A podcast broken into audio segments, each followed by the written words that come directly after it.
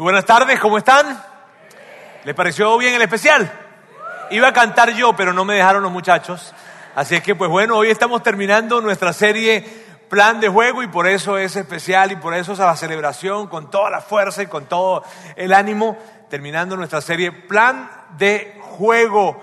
La número, hoy es el domingo número 6, el sexto domingo que estamos en medio de esta serie. Y si es la primera vez que tú estás con nosotros, permíteme decirte, hablamos de serie porque nos referimos a tomar un tema central e irlo desarrollando domingo a domingo. Así que hoy estamos en nuestro sexto domingo. Por eso, si tú estás con nosotros hoy, lo primero que me refiero a la primera vez o la segunda vez probablemente, lo, que te, primero que te quiero decir es que por favor vayas al módulo de información, te acerques y allí te vamos a dar la información necesaria para que puedas tener todos los audios en tu teléfono inteligente sin ningún tipo de costo y que puedas hacerlo. O si prefieres tener los CDs de audios, también preguntar en el módulo de información, porque pues ya esta es la sexta entrega. ¿Está bien? Ahora, fíjense bien, esta, esta serie ha girado alrededor de un megatema o un tema principal, y ese tema principal tiene que ver con esto. Dios tiene un plan para ti. Dios tiene un plan específico para ti, es un plan específico, es un plan personal y es lo que hemos venido hablando a lo largo de todas las seis semanas. Dios tiene un plan especial y no lo decimos porque nos pareció una buena idea ni, ni porque nos pareció algo súper popular o comercial que pudiese atraerles a ustedes a estar acá, sino lo decimos porque es verdad, porque es una realidad. Dios tiene un plan específico y, y tiene tu nombre en ese plan. Él, tomó un plan y lo diseñó específicamente para ti, es lo que hemos venido hablando a lo largo de esta semana. Y cuando hemos hablado acerca de eso, ok, si entendemos entonces que Dios tiene un plan específico, personal para mí, que tiene mi nombre, que dice Roberto Bautista, y este plan es para ti, y ese plan es para ti también, y tiene tu nombre, y es un plan diferente al mío porque es un plan personal y es específico, y por eso tiene el diseño, y por eso tú tienes el diseño que tienes. Bien, ok, si entendemos eso, lo que hemos hecho entonces es, por favor, no vivas según otro plan. O sea, vive viviendo el plan que Dios diseñó para ti y por eso les hemos animado alrededor de toda la serie, de toda la serie, a tener esta conversación con Dios. Dios, muéstrame tu voluntad para mi vida. Dios, muéstrame tu voluntad para mi vida. Y lo hemos hecho semana tras semana, les, hemos motivado, inspirado, animado a que por favor tengan esa conversación con Dios. Y decíamos, o, o, lo que es lo mismo, Dios, muéstrame tu plan para mi vida, que es lo mismo. Y hemos insistido en esto. Y lo que hemos dicho es que no importa si tú, si tú eres un seguidor de Jesús, si eres cristiano, si eres católico, si crees en Dios, si tienes dudas con respecto a Dios, pero hemos dicho, Dios tiene un plan. Dios tiene un plan para ti. Y lo que hemos hablado en la serie, inclusive hablamos de la forma en cómo, en cómo poder entender o escuchar a Dios en medio de esto. Hemos, hemos hablado acerca de cómo involucrar a otras personas en el proceso. Y también hemos hablado acerca de lo que la Biblia, en lo que la Biblia está escrito acerca de este tema. Y lo, y lo hemos venido hablando a lo largo de toda la serie. Pero el día de hoy, miren bien, el día de hoy yo quiero hablarles específicamente a las personas que han venido acompañándonos a lo largo de la serie, pero que creen que o han tenido resistencia con respecto a esta oración de Dios, muéstrame tu voluntad para mi vida. Yo quiero hablarles específicamente, miren bien, quiero hablarles específicamente a aquellos que han tenido algo de resistencia con respecto a decirle Dios, a esta oración de Dios, muéstrame tu voluntad para mi vida. Y probablemente has tenido resistencia a esto y a lo largo de la serie has estado batallando probablemente con tener esta conversación con Dios porque creas que es demasiado tarde. Porque creas que ya es tarde, ya es demasiado tarde. Y pienses tal vez que es demasiado tarde probablemente por tu edad. Tal vez digas, mira, ya yo estoy grande. Ya yo, ya yo he vivido tanto y a mí lo que me queda es criar a mis nietos. Y ya, probablemente. Digas, sabes, ya yo estoy grande ya, ya es demasiado tarde, o digas, es demasiado tarde porque, porque, porque ya yo he tomado las decisiones más importantes en mi vida. O sea, ya he tomado tantas decisiones y he venido recorriendo camino y, y ya decidí con quién me casé, ya decidí con qué, lo que iba a estudiar en la universidad, ya, ya, ya, ya, ya decidí lo que iba a hacer en la vida, ya, ya decidí tantas cosas. Entonces es demasiado tarde. O probablemente digas, es demasiado tarde por lo que has hecho. Porque cuando tú miras hacia atrás en tu vida, te das cuenta que hiciste cosas que no estuvieron bien. Y de hecho, las hiciste con la conciencia de que no estaban bien y las hiciste. Y por eso dices es demasiado tarde. O no, o las hiciste sin saber que estaban, sin saber que estaban mal o que estaban tan mal. Y entonces dices, es demasiado tarde para mí. Es demasiado tarde. Es demasiado tarde para, para mi vida porque cuando miro hacia atrás me doy cuenta que, que no, ya es demasiado tarde. O no, o, o, tal vez es tu primera vez el día de hoy con nosotros. Es tu primera vez. Y, la idea de, que, hagas una pausa en tu vida para preguntarte o para preguntarle a Dios, Dios muéstrame tu voluntad, se haga un poco extraño para ti. Y sea, algo raro hacer ese tipo o tener ese tipo de conversación porque, porque tal vez piensas, mira, si, si, acaso hay un Dios que está escuchándome cuando yo le digo muéstrame tu voluntad, si acaso hay un Dios, debe estar muy extrañado porque yo nunca, nunca le he tomado en cuenta mis decisiones, nunca. Y ahora, mira, yo creo que no, yo creo que, yo creo que si existió un plan, ya caducó. Yo creo que si existió un plan para mí para mi vida, ya caducó, porque lo he hecho, lo, he, he, llevado toda mi vida tomando decisiones sin tomar en cuenta a Dios como para que en este momento empiece a tomarlo en cuenta y espere de que yo todavía tengo oportunidad con ese plan. Probablemente piense eso. O probablemente piense de que no has tenido o has resistido a tener esa conversación con Dios de Dios, muéstrame tu voluntad para mi vida, Dios, muéstrame tu voluntad para mi vida, porque, porque, porque tal vez sientas que no eres capaz. O porque sientas de que, de que no, de que yo no, no, yo no creo que Dios pueda tener una voluntad para mí, es demasiado tarde por lo que he hecho, por la forma en la que me he comportado, por la forma en lo que, la, lo, lo, que, yo, he, lo que yo he dicho, lo que, a la gente que he dañado o, las cosas que pienso, en fin, no sé, no sé, no creo, es demasiado tarde. Si tú eres esa persona, si tú es, de alguna manera has resistido, has batallado con el hecho de poder hacer esta conversación o de tener esta conversación con Dios a lo largo de esta serie, esto es para ti hoy. Es para ti. Y eso es lo que yo voy a hablar. Y, sabes, mira, hubiésemos podido terminar la serie el domingo pasado, pero no hemos querido hacerlo. ¿Por qué? Porque queremos asegurarnos que tú puedas tener esa conversación. Queremos asegurarnos de que tú por favor puedas tener de corazón, puedas acercarte a Dios y decirle, Dios, muéstrame tu voluntad. Pero la razón por la que tú y yo de alguna manera hemos, hemos, hemos llegado a pensar que es demasiado tarde, o la razón por la que tú has pensado probablemente que es demasiado tarde, o que algunas personas piensan que es demasiado tarde, tiene que ver con una, con, un, con una tendencia o con una mentira o un error que, hemos, que hemos, le hemos dado cabida en nuestro pensamiento. Bien, y ese error es el siguiente. Pensar que Dios nos ve de la misma forma en la que nosotros nos vemos. Pensar en que Dios nos ve de la misma forma en la que nosotros nos vemos. Y permíteme explicarte esto. Si yo te preguntara a ti ahora, eh, ¿qué crees que Dios piensa de ti? Tú me contestarías con lo que tú crees de ti mismo. Y permíteme darte un ejemplo, porque esto puede ser un poco filosófico, tal vez. ¿Está bien? Eh, si yo te dijera hoy, a ver, a ver Mauricio o María, ¿qué crees tú que Dios piensa de ti? Esto es lo que pasaría tú agarrarías y dirías, bueno, estás aquí en la iglesia, ¿está bien? Y viniste hoy, y, qué padre la iglesia hoy, y cantaron muy bonito, hasta algunas canciones las canté yo hoy también, y sentí algo especial, algo hoy. De hecho, cuando venía para acá alguien me pidió algo de dinero y yo le di. Y, y, de repente viste en la semana y en la semana resulta que platicaste unas dos o tres veces con Dios y hasta leíste un versículo bíblico en la semana. No. Entonces yo te pregunto, ¿qué crees tú que Dios pensaría de ti? Tú dirías, no, bueno, mira, mira, del 6 al 7, más o menos. O sea, entre, del 1 al 10, 6, 7 tengo yo, más o menos. eso es lo que Dios está pensando con respecto a mí.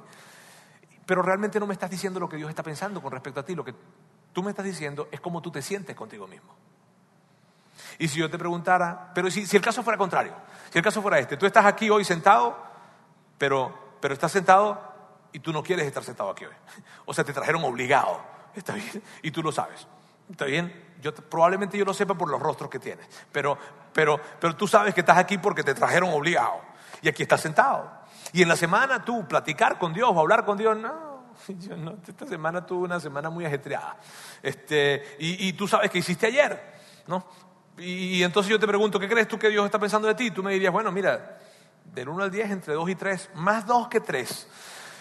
Pero el punto es este, amigos, que lo que me estás contando allí o lo que me estás contestando que tú crees que Dios piensa de ti tiene que ver con lo que tú sientes acerca de ti mismo.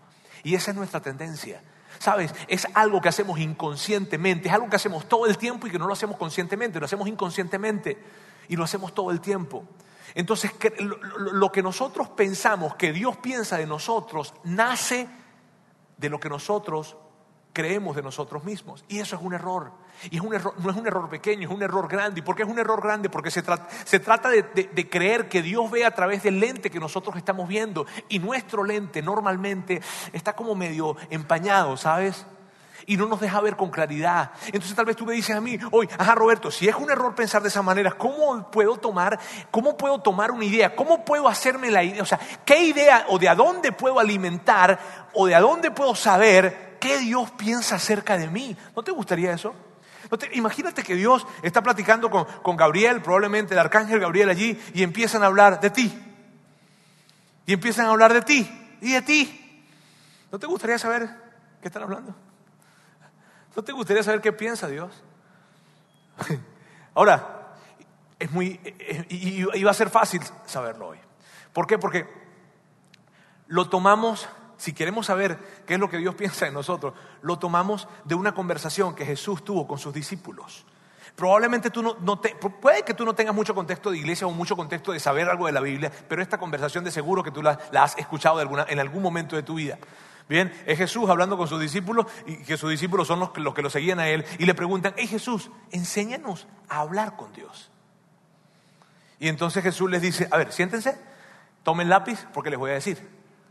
Y entonces Jesús les enseña aquel, aquella famosa oración o aquella famosa conversación que tú y yo sabemos y que inclusive, aunque tú probablemente no tengas ningún contexto de iglesia y a lo mejor no creas en Dios, en fin, conoces este famoso, esta famosa oración y de hecho voy a atreverme a hacer un experimento acá. Ustedes me van a decir las dos primeras palabras, solo las dos primeras palabras de eso que Jesús le enseñó a los discípulos de cómo debía hablar con Dios. ¿Está bien? Las dos primeras. A la cuenta de tres me la van a decir todo. Uno, dos, tres. Los de la primera fila lo dicen más fuerte porque son los que saben más. ¿Está bien? Ahora miren, eso es Padre nuestro. Y lo que Jesús nos estaba diciendo esto era lo siguiente, Dios te ve como su hijo. Dios te ve como su hijo. Y, y los que somos padres lo entendemos mejor. Los que somos padres lo entendemos mejor. Y los que somos buenos padres, bueno, lo entendemos mejor. En el sentido de que vemos a nuestros hijos pequeños y nunca vemos a nuestros hijos pequeños por su pasado. Nunca decimos, uy, Hoy lo vemos en la mañana al despertarse, hmm, pero yo sé lo que hiciste la semana pasada. No. Vemos a nuestros hijos por su futuro. Vemos a nuestros hijos pensando en todo lo que puede pasar con ellos más adelante. Vemos a sus hijos por su potencial. Vemos a nuestros hijos de esa manera. Así vemos a nuestros hijos. Y sabes, de la forma en como Dios nos ve es esa manera. Dios nos ve mirando hacia adelante. Dios nos ve mirando hacia adelante. mira, mira, mira esto. Si tú le dices, Dios, Dios, muéstrame tu voluntad para mi vida. Esto es lo que pasa y te lo voy a decir de una manera simbólica. Dios colocaría el brazo sobre ti y caminaría y te diría, no te imaginas lo que voy a hacer contigo. No te imaginas lo que tengo delante de ti, para ti, y lo que voy a hacer a través de ti. Y tal vez nosotros no, Dios, pero, Dios, pero, pero es que yo hice esto y a lo mejor no, no, no, bueno, es que esto no te lo conté, pero, y Dios te diría, no te imaginas lo que tengo contigo más adelante. es tan increíble eso, ¿sabes? Y probablemente tú, tú digas, Roberto, me cuesta creer eso. Probablemente digas, Roberto, sabes que me cuesta creerlo. Yo quiero creerlo, pero me cuesta creerlo y yo te entiendo. Yo te entiendo. Y por eso te quiero, te quiero pedir que, que, que, que, imagines esto. ¿Qué pasaría si fuera cierto? Yo, yo, yo, yo, yo sé que es cierto, está bien. Pero si a ti te cuesta creerlo, yo quiero respetarlo. Entonces solamente te animaría a que te hicieras esta pregunta. ¿Qué pasaría si eso fuera cierto? ¿Qué pasaría si Dios está, si tú estás más interesado en tu pasado de lo que Dios está? ¿Qué pasaría? ¿No sería eso liberador? Wow. Ahora, hoy lo que vamos a hacer es que vamos a ver una historia. Vamos a ver una historia que está en el Antiguo Testamento. en la Biblia, en el Antiguo Testamento. Es una historia que de seguro tú, tú conoces o has escuchado probablemente. De hecho, en esta serie, si has estado viniendo toda la serie, en esta serie, eh, eh, Juan Ángel, cuando estuvo dándonos esa plática, ese mensaje, él habló acerca de, de, parte de esta historia, habló acerca de David, y yo quiero hablarles acerca de David. David fue el segundo rey que tuvo Israel. Y David fue rey cuando él llegó a ser adulto. Pero, pero David, David se enteró de que él iba a ser el rey y de hecho fue elegido y ungido como rey cuando era un adolescente. Y lo que vamos a ver un poco es esa parte de la historia. Es como que si tú hablaras con un presidente y le dijeras, a ver, presidente, ¿usted sabía que iba a ser presidente desde que era pequeño? Sí, yo sabía. De verdad, sí, sí, algo pasó que me ayudó a saberlo. ¡Wow! ¿Y qué pasó? Eso es lo que vamos a hacer. ¿Está bien? Y eso es lo que vamos a, a revisar a la luz de lo que le pasó a David. Ahora, fíjense bien, el primer rey que tuvo Israel fue Saúl. Y Saúl vivía su vida de esta manera. En lugar de decirle, Dios, muéstrame tu voluntad, Saúl andaba preguntándole a otras personas, ¿qué quieren que haga? ¿Qué quieren que haga? Díganme qué quieren que haga, qué quieren que haga y yo voy a hacer lo que usted diga, qué quieren que haga, qué quieren que haga, qué quieren que haga. Y Dios, no, no, no, pregúntame a mí, pero Saúl no lo hacía. Y ante esto entonces Dios lo que dijo fue, nada, sabes, Israel necesita otro rey. Israel necesita otro rey, mi nación necesita otro rey. Entonces fue y habló con un hombre llamado Samuel. Samuel el profeta Samuel. Y, la palabra profeta en ese tiempo lo que significaba era que él era el vocero de Dios. Él le comunicaba a toda la nación lo que Dios quería decirle. Y eso es lo que hacía Samuel, como el profeta. Entonces Dios va a hablar con Samuel, le dice, mira Samuel, necesitamos otro rey y vamos a, sacar a ese rey o vamos a elegir ese rey de la casa de Isaí, o sea, de los hijos de Isaí. Vamos, vámonos para casa de Isaí. Cuando lleguemos allá, yo te voy a decir quién es. Y tú lo vas a ungir como rey. O sea, lo vas a elegir de mi parte como rey. ¿Está bien? Perfecto. Entonces Samuel se va para casa de Isaí. Buenas Isaí, ¿cómo estamos? Verá, saluda por allá a Isaí y una vez que está allí, le dice, Isaí, te traigo buenas noticias. Ajá, uno de tus hijos va a ser el próximo rey. órale, imagínate eso, ¿no? Ahora, y, Samuel hablando con, con, con Isaí, eso sí, no lo digas mucho porque si el rey actual se entera, no le va a gustar mucho. Así que no, mantengámoslo aquí entre nosotros por ahora. Lo que quiero ahora es que tú me traigas a tus hijos, quiero verlos y yo te voy a decir cuál de ellos será el rey.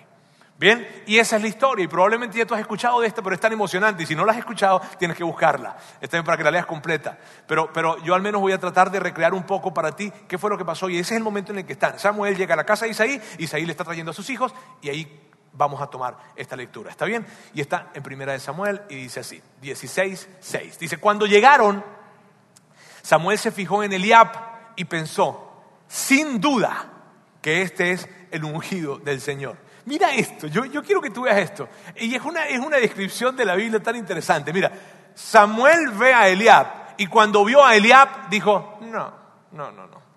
Esa altura, ese porte, ese gel, eso, no, no, no, no, no, no, no. Ese, él tiene que ser el rey. O sea, ese, él es el rey. Tiene toda la estampa de un rey. Y mira qué interesante que dice, sin duda. O sea, no hay duda. Mira bien, yo pondría mis manos en fuego. Este va a ser el rey. Además, amigos, yo soy Samuel. Yo soy el profeta Samuel. Yo soy el que conoce a Dios más que ninguno de ustedes. Yo les digo a ustedes lo que Él dice. Él va a ser. Imagínate eso. Y entonces continúa. Pero el Señor le dijo a Samuel, no te dejes impresionar por su apariencia ni por su estatura, pues yo lo he rechazado. Ahora, miren bien, rechazo no significa que, él que, Dios no lo quería. Está bien, de, de, ah, no, no, no. Era que él no iba a ser el rey. Lo que significaba era que él no iba a ser el rey, él no era la persona apta para ser el rey. Y yo me imagino ante esa situación, Samuel, pero ¿cómo? Pero ¿cómo si, si para mí era claro? Eh, eh, eh, de, todos estos que están, Eliab, él tiene todo el porte, tiene la altura, tiene, tiene el desenvolvimiento. Ese tipo es un rey, él nació para ser rey. Y Dios, no. ¿Sabes? Samuel, lo que pasa es que yo hago las cosas diferentes. Tú haces las cosas de una manera y yo hago las cosas de otra forma. ¿Sabes qué, Samuel? Lo que pasa es que tú ves a las personas de una manera diferente a la que yo las vea. Samuel, lo que pasa es que tú juzgas de una manera diferente a la mía. Eso es lo que pasa. Y luego hace una afirmación espectacular. Luego hace una afirmación que, que, que es increíble y vamos a leerla juntos. Dice, la gente se fija en las apariencias. ¿Y sabes quién está hablando aquí? Dios.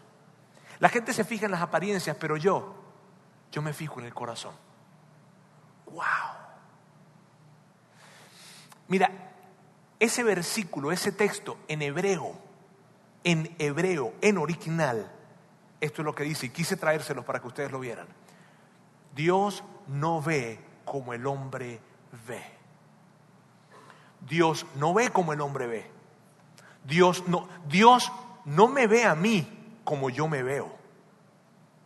Dios, es más, yo quiero que tú repitas conmigo esto, ¿está bien? Hoy tengo ganas de que repitan. Miren, miren. Y van a decir conmigo, Dios no me ve a mí como yo me veo. A ver. Dios no me ve como yo me veo. Dios, Dios no me ve a mí, perdón, como yo te veo a ti, no es como Dios te ve. Como tú me ves a mí, no es como Dios me ve, porque Dios no ve como el hombre ve. Y es tan increíble. Y sabes, cuando tú tomas la Biblia y tú tomas cada historia de la Biblia y empiezas a leerla y probablemente la has leído o no la has leído y probablemente te anime con esto a leerla, pero cuando tú ves la Biblia y tomas este principio de que Dios ve no como, no como el hombre ve, y empiezas a recorrer cada historia, cada personaje, cada momento, cada situación, tú dices, claro que tiene sentido. claro que Dios no ve como el hombre ve. Y yo quiero que veamos algunos ejemplos. El primero de ellos es el siguiente. Dios decide iniciar una nación. Dios decide iniciar toda una nación desde cero. Decide iniciar una nación, ¿ok? Y entonces, ¿a quién escoge? ¿A quién escoge eh, eh, Dios para iniciar una nación desde cero? Él escoge a una pareja que no podía tener hijos y que ya estaban viejitos para tenerlo. O sea, piensen eso. O sea, piensa por un momento esto. Estamos nosotros reunidos con Dios, estamos haciendo el plan, tú sabes, el plan estratégico, ¿verdad? Para poder ver cómo vamos a crear una nación. Ok, Dios, ¿a quién vamos a elegir? Ah, un par de viejitos. y estoy hablando de Abraham, pero dime, dime, dime si tú. Hay veces que leemos eso muy rápido, ¿cierto?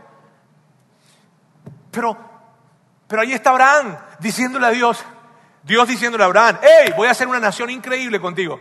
Conmigo, sí. ¿Y eso de la nación a qué se refiere? O sea, que voy a adoptar. Hijo, no, no, no, no, tú vas a tener. no, Dios. Si entre Sara y yo se apagó esa pasión hace rato. Ya, ya yo estoy viejito. Y ella también. Ella también, Dios.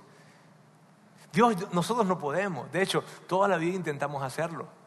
Toda la vida intentamos hacerlo y, y, Dios no pudimos y, ahora y ahora menos. Y Dios está hablando con él.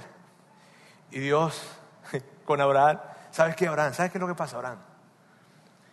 Que tú estás pensando de ti. ¿Cómo tú piensas? Tú estás viendo tus obstáculos. Yo estoy viendo el milagro que voy a hacer en tu vida. Abraham, lo que pasa es que tú, tú estás viendo todas las cosas por las cuales eso no puede pasar y yo estoy viendo todas las cosas por las cuales sí puede pasar, porque se trata de mi vida en tu vida. Abraham, Abraham, te quiero explicar algo. No te imaginas lo que voy a hacer contigo. Wow. Y entonces Abraham tuvo un hijo, les cuento, que tuvo otro hijo, y este otro hijo tuvo un montón de hijos. Y ahí nació la nación de Israel. Y el punto, mi punto es el siguiente, mi punto es el siguiente, tú no hubieses escogido a Abraham, y yo tampoco. De hecho, ni siquiera Abraham se hubiese cogido a sí mismo. Pero, ¿cuál es el punto entonces? Que Dios no ve como el hombre ve. Y que probablemente, probablemente, tú has pensado que tus mejores años ya pasaron. Y tú cuando miras hacia adelante piensas, me queda apoyar a mis hijos, apoyar a mis nietos. Pero Dios no ve como el hombre ve. ¡Wow! Yo quiero que veas otro ejemplo. Dios decide hacer una negociación con el líder más poderoso del mundo. Bien, Dios decide hacer una negociación y, los que son hombres de negocio aquí me van a entender muy bien. Imagínate, va a hacer una negociación con el hombre más poderoso del mundo. ¿Y a quién escoge para ir a tener esa conversación? Vamos a ver, a una persona que no podía hablar bien. Sí, sí, sí, sí, esto es increíble, la historia de Moisés. Ahora imagínate, o sea, si tú vas a hacer una negociación importante, ¿quién vas a mandar tú? Al tigre. Tú sabes, al tiburón, o sea, al hombre que habla mejor, al que tú sabes, cuando habla le destila miel por los labios. Es esa persona que se expresa súper bien y que es un experto en negociación.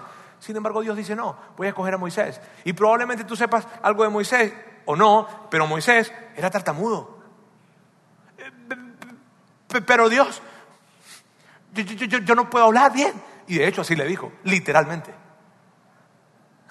Y Dios le dijo, tranquilo Moisés, es que tú te ves de una forma diferente a la que yo te veo. Moisés, justamente necesito que no sepas hablar bien para que cuando suceda todo esto, la gente no le quepa la menor duda de que fui yo a través de ti. Y entonces, y entonces, otra vez sucede, Moisés va, negocia, y, la negociación que tenía que hacer con el faraón no era cualquier cosa, era esta. Faraón, vengo a, pedirte que por favor dejes ir a toda la fuerza laboral de esta nación. A todo lo que hacen el trabajo duro, te me los voy a llevar y no quiero broncas. Y sucedió, y eso sucedió. ¿Por qué? Porque Dios no ve como el hombre ve. Es tan increíble eso, ¿sabes? En el caso de Abraham entiendo esto. La edad, la edad no es un problema. Pero si tengo la edad no es un problema. Y en el caso de Moisés veo esto, el talento no es un problema. Y, y, hay otra historia, mira, ahí te, te, puedo contar 50 historias de esto, pero vamos a ver solamente 25. Hay otra historia acá. Miren bien, dice, Dios decide impulsar el cristianismo en el mundo. Bien, y voy a correr años en la historia para llegar a esto. Dios decide impulsar el cristianismo en el mundo. Y en medio de eso, lo que sucede es que Dios tiene que armar todo un equipo de personas para poder agarrar el cristianismo y promoverlo por todo el mundo. Y entonces tiene que escoger a las personas que lo van a hacer. ¿A quién escoge? Y escogió a quién? A una persona que detestaba a los cristianos. Y no puedes creer eso. Mira, yo cuando veo esto, yo digo, no lo puedo creer. Si cuando yo estábamos, cuando nosotros estábamos pensando en plantar esta iglesia o en iniciar esta iglesia y hablábamos, José Fernando, Lauro, Diego, todos nos reuníamos a hablar acerca de esto y a soñar y a pensar cómo vamos a hacerlo, nosotros no pensábamos en alguien que no estuviera de acuerdo con este modelo. ¿De qué? Naranja, china, limón francés. No, y sin embargo, Dios está hablando, está pensando, voy a impulsar el cristianismo, ¿a quién vamos a usar o a quién vamos a, reclutar? Dios, a quien nos deteste más. ¿Qué? Porque ese era Pablo.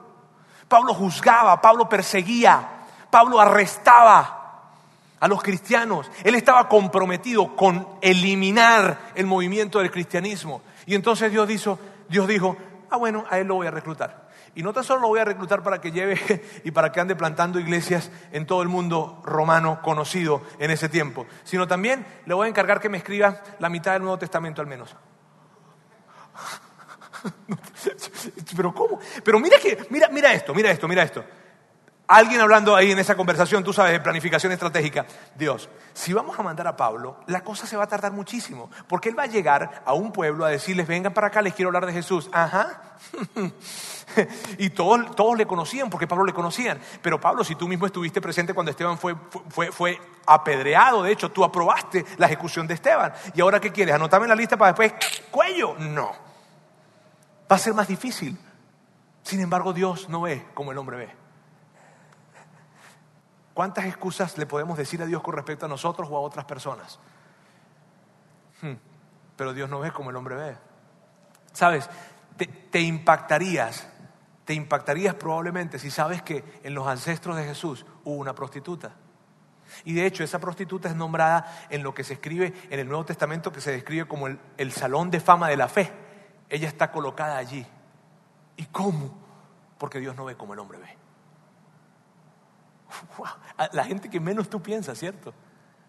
Y probablemente tú menos piensas de ti, que puedes llegar a impactar en la espiritualidad de muchísimas personas en esta ciudad. Pero es que Dios no ve como el hombre ve.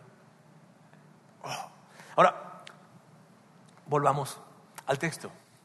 Dice, la gente se fija en las apariencias y ya sabemos eso. La gente se ve el más alto, el más, tú sabes, el alto, el, bajito, la guapa, el guapo, el que tiene dinero, la que no tiene dinero, eh, eh, la que canta muy bonito, el que, el que habla súper bien, los que escriben, los que, en fin, la gente ve las apariencias, la gente ve las apariencias. Y luego continuamos y recordamos, pero yo me fijo en el corazón. Ok, Roberto, pero ¿a qué se refiere en la práctica, en términos de práctica, en términos de lo que nos estás hablando, de, esto, de que nos ha costado decirle a Dios, Dios, por favor, muéstrame tu voluntad? ¿En qué términos prácticos entiendo esto de que Dios se fija en el corazón? De la siguiente forma, en esto, lo que hiciste ayer a Dios le preocupa menos que en dónde está tu corazón el día de hoy. Lo que hiciste ayer a Dios le preocupa mucho menos que en dónde está tu corazón el día de hoy. ¿Sabes? Lo que hiciste ayer, las veces que lo hiciste y el tamaño de lo que hiciste, a Dios le preocupa menos que dónde está tu corazón el día de hoy. Y estoy tan seguro, totalmente seguro de esto. ¿Por qué? Porque es un megatema bíblico, porque es una de las bases de nuestra teología. ¿Cuál? Que Dios redime y restaura. Que Dios redime y restaura. El pecado, el pecado viene para destruir. El pecado, el pecado deja deudas. El pecado deja heridas. El pecado lastima familias. El pecado crea separación. El pecado rompe. Pero Dios viene para redimir y para restaurar. Para redimir y para restaurar. Y probablemente tú digas, y hayas pensado en algún momento, yo quisiera regresar años atrás en mi vida para no dejar que se rompa eso que se rompió. Pero Dios, Dios te dice, hoy, hoy, ocupémonos de hoy. ¿Por qué? Porque yo redimo y restauro. Eso es tan increíble. Dios redime y restaura. Y yo, y yo mírame, yo te, y probablemente, probablemente para algunos de ustedes, cuando piensan en, en cuál es, o eso que ustedes piensan que es el mayor obstáculo para que Dios responda la oración de Dios muéstrame tu voluntad, eso que tú crees que es el mayor obstáculo es lo que Dios va a usar de una manera increíble para redimirte a ti y para redimir a muchos. Yo te pudiese hablar de muchas personas en este lugar, sin decir nombres, de hombres y mujeres, que te hablarían con lágrimas en sus ojos y con un profundo sentido de agradecimiento a Dios, diciéndote que a pesar de ellos mismos y a pesar de lo que hicieron y a pesar de, lo mucho que hirieron, Dios los escogió. Y mucha gente a su alrededor han sido impactados por las verdades de Dios por esas personas que ni siquiera ellos se hubiesen escogido.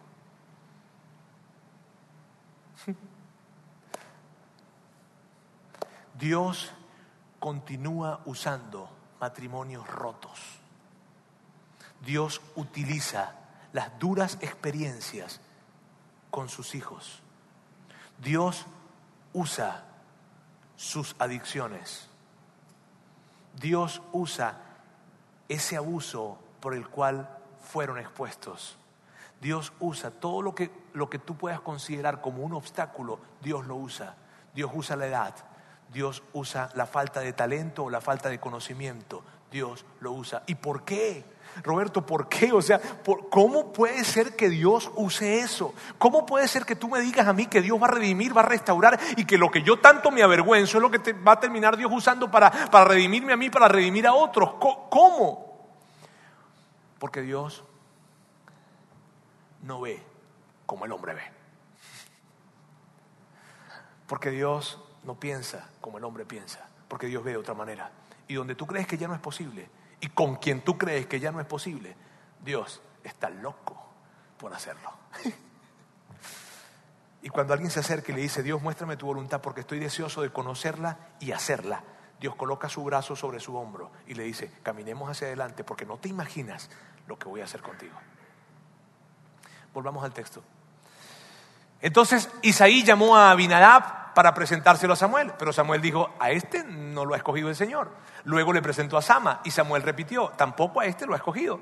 Isaí le presentó a siete de sus hijos, pero Samuel le dijo, el Señor no ha escogido a ninguno de ellos. ¿Son estos todos tus hijos? A ver, Isaí, ¿no tendrás una mascota por ahí? O sea, algo más. No, no, no, no puede ser posible. ¿Hay algún otro hijo que tenga? No, no, no, no, no, no, no puede ser que, que estos sean todos tus hijos. Y esto es lo que le contesta Isaí. Queda el más pequeño, respondió Isaí, pero está cuidando el rebaño. ¿Tú sabes, ¿Tú sabes lo que significa eso? Queda el más pequeño, es que está cuidando el rebaño. O sea, esto es, esto es miren, miren bien, de esto se trata.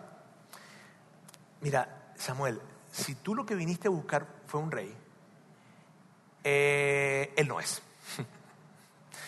Yo, yo entiendo que tú viniste aquí a ungir a alguien para que fueras el próximo rey de Israel, está bien. Yo lo conozco, es mi hijo. No hay nadie que lo conozca mejor que yo. Nadie. Él no es. Y los hermanos, sí, sí, sí, sí, nada, ese no es. Eh,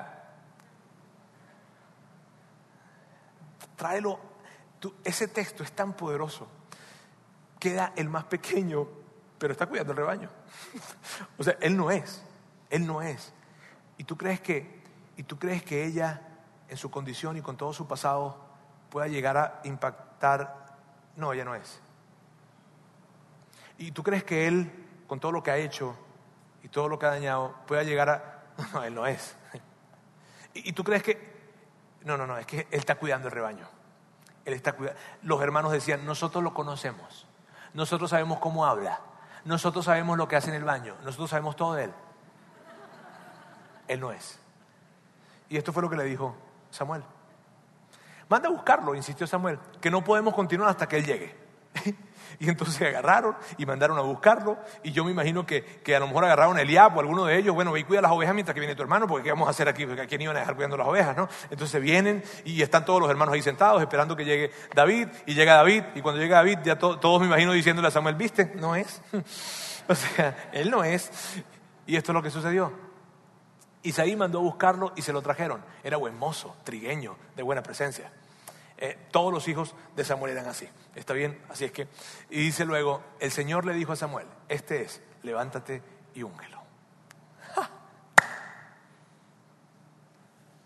¡Wow! Cada vez que leo ese texto se me enchina la piel. Este es, levántate y úngelo. Y todos sus hermanos, a una sola voz, dijeron, ¿qué? No puede ser. Continúa. Samuel tomó el cuerno de aceite y ungió al joven en presencia de sus hermanos. Entonces el Espíritu del Señor vino con poder sobre David, por si acaso habían dudas. Y estaban todos confundidos, ¿sabes? Mira bien, mira bien. Samuel estaba confundido. Los hermanos de David estaban confundidos. Isaí estaba confundido. Y estaban confundidos por lo mismo que tú y yo nos confundimos porque ellos pensaban de la misma manera que ellos veían las apariencias, ellos veían el comportamiento externo, pero Dios ve el corazón. ¡Wow! ¡Wow! Y otra vez, ¡wow! Y el gran aprendizaje para ellos. El gran aprendizaje para Samuel, y mira bien, es Samuel, o sea, era, era Samuel el que conocía la voz de Dios y entendía cómo comunicársela a otros. Pero él estaba confundido porque él no veía como Dios veía. Y el gran aprendizaje para Samuel, el gran aprendizaje para Isaí, para sus hermanos y para ti, para mí hoy es el siguiente. Más importante que lo que hiciste el día de ayer es hoy cómo está tu corazón. Es tu actitud frente a Dios. Es tu actitud frente a Dios. Eso es lo más importante. Eh, no, no, se trata de tu pasado, no se trata de tu talento, no se trata de, tu, de, tu, de, de, lo que has hecho, no se trata de lo que tú no sabes, porque resulta que es que yo no conozco tanto la Biblia, no se trata de nada de eso. Se trata de cómo está tu corazón el día de hoy. Y si tú, igual que Abraham, igual que Moisés, igual que Pablo, igual que Mateo, igual que Pedro, igual que todos los héroes de la fe, te levantas acá y dices, y le dices a Dios, Dios, estoy listo. No estoy preparado, pero estoy listo. Y mira lo que te estoy diciendo. No estoy preparado, pero estoy listo. Dios te va a decir, yo también estoy listo. Y vamos a recorrer un camino juntos y no te imaginas lo que yo voy a hacer contigo. No te imaginas. ¡Wow!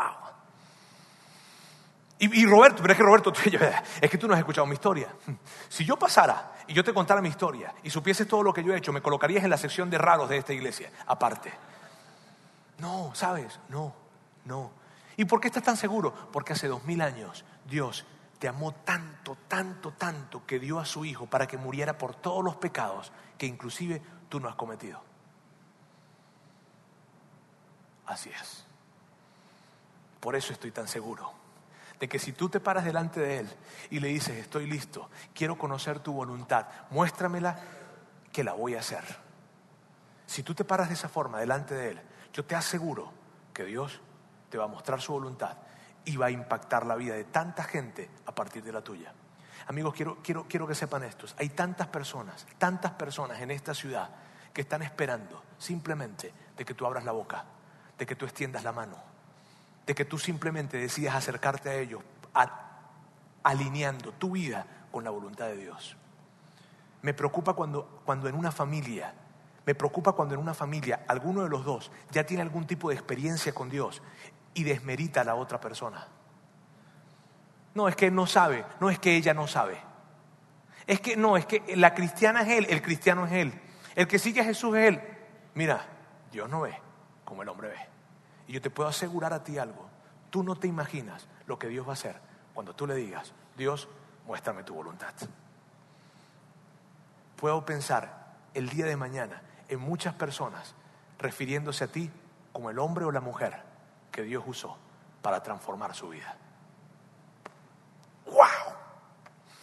Así que hoy yo quiero, yo, yo quiero insistirte en esto, insistirte en lo siguiente. Por favor, acércate a Dios y dile, Dios, muéstrame tu voluntad en mis finanzas, en mis relaciones con mis hijos, en la forma como los estoy educando. Muéstrame tu voluntad con respecto a los hijos que vienen. Muéstrame tu, voluntad con respecto a mis relaciones. Muéstrame tu voluntad con respecto a mi relación romántica. Muéstrame tu voluntad con respecto a los negocios que tengo enfrente de mí. Muéstrame tu voluntad en la forma en cómo manejo mi tiempo. Muéstrame tu voluntad en todo. Y por favor, mantente haciendo esa oración o esa conversación con Dios todos los días.